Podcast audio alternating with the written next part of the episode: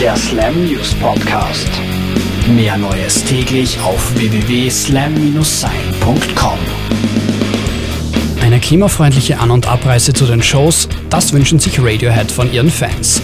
Wie das funktionieren soll? Mittels öffentlicher Verkehrsmittel und Fahrgemeinschaften, so die Band in einer offiziellen Presseaussendung. Angesprochen sind in naher Zukunft vor allem Besucher des Southside und Hurricane Festivals, wo Radiohead performen werden. Kühlschränke und Aggregate zu Hause lassen lautet da wohl die Devise und so cool der alte VW-Bus auch sein mag, den Radiohead-Check wird das sicher nicht bestehen.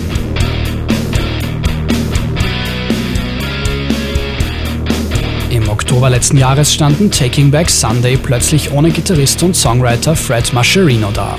Dieser hatte sich für seine Solokarriere als The Color Fred und gegen die Band entschieden. Nun endlich wurde in Matt Fussy ein würdiger Ersatz an der Gitarre gefunden. Wieder komplett werden Taking Back Sunday nun ihre Arbeiten an einem neuen Album angehen. Wer die Platte produzieren wird, steht noch nicht fest.